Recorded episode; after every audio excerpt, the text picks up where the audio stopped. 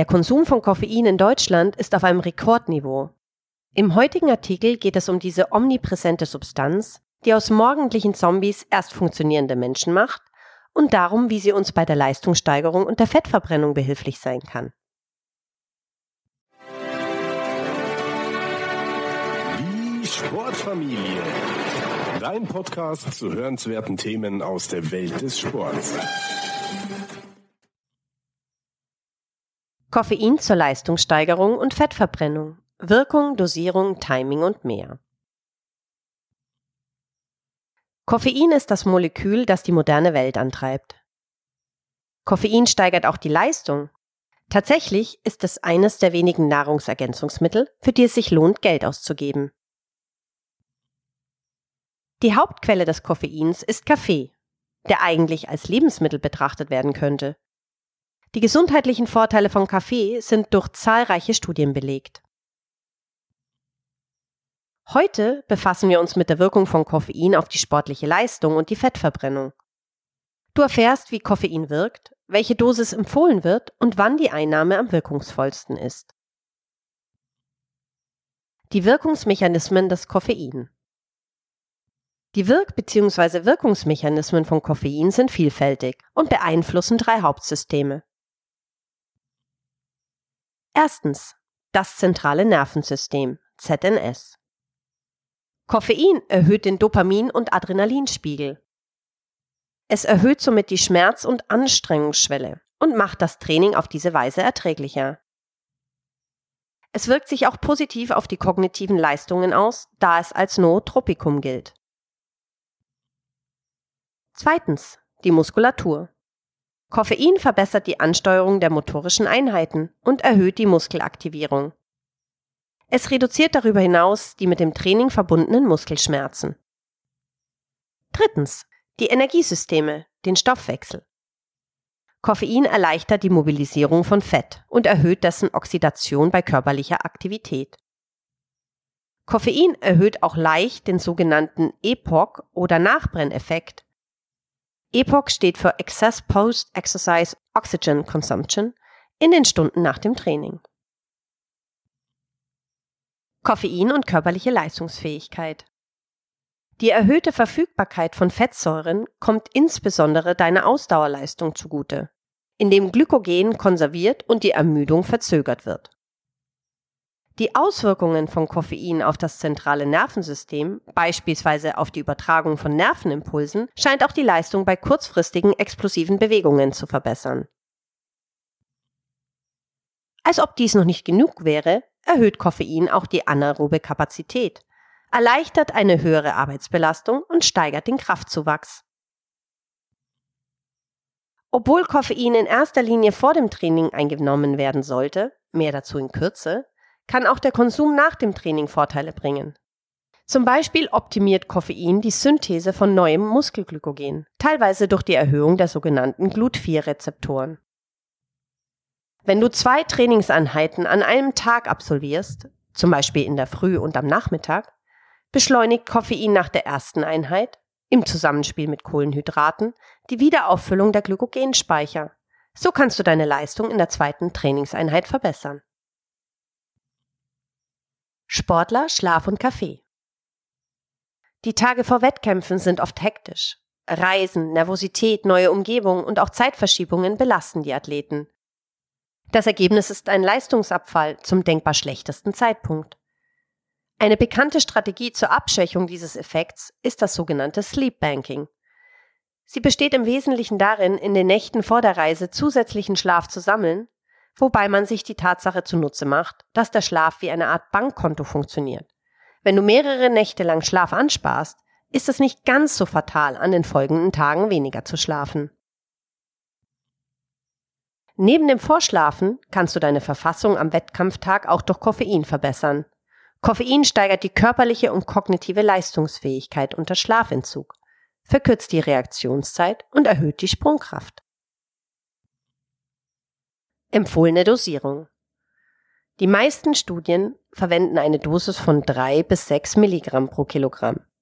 Das heißt, wenn du 70 Kilo wiegst, solltest du vor dem Training 200 bis 400 Milligramm zu dir nehmen. Wie immer solltest du im unteren Bereich beginnen und dich langsam vortasten.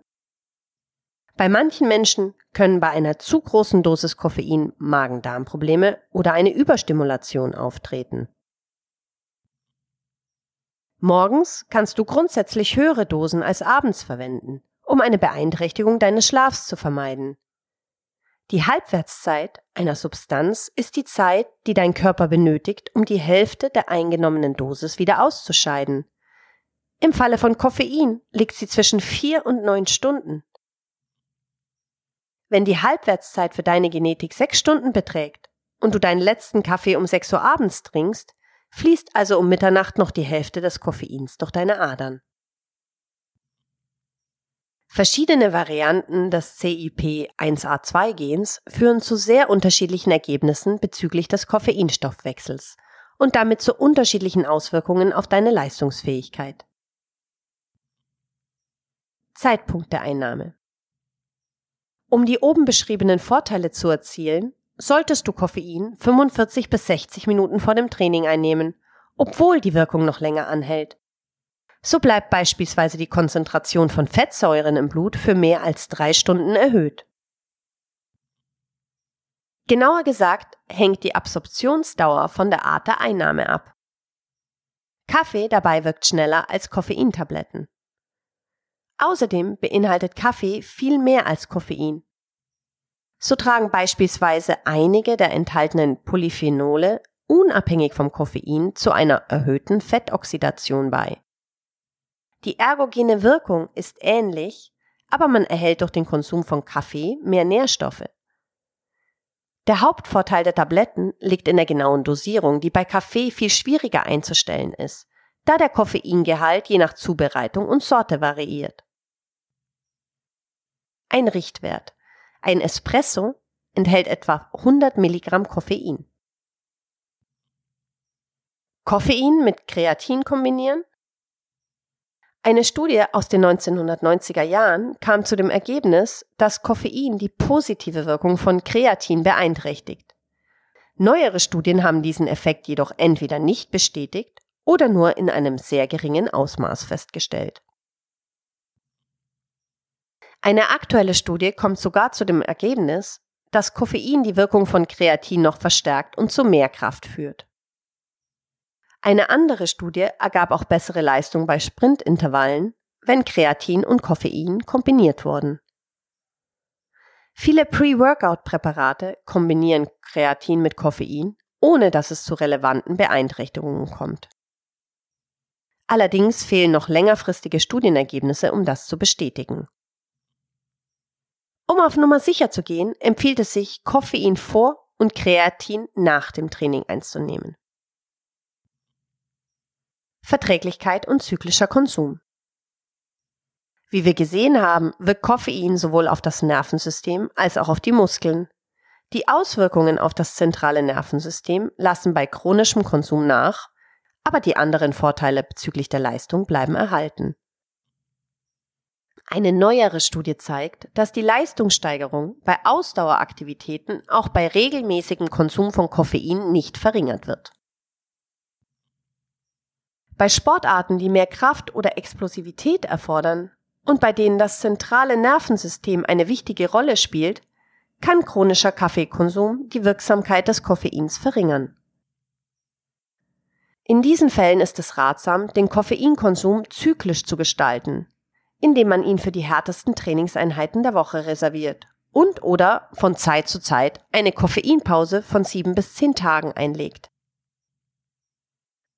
Eine Möglichkeit, diesen Prozess erträglicher zu gestalten, besteht darin, in dieser Zeit entkoffinierten Kaffee zu trinken.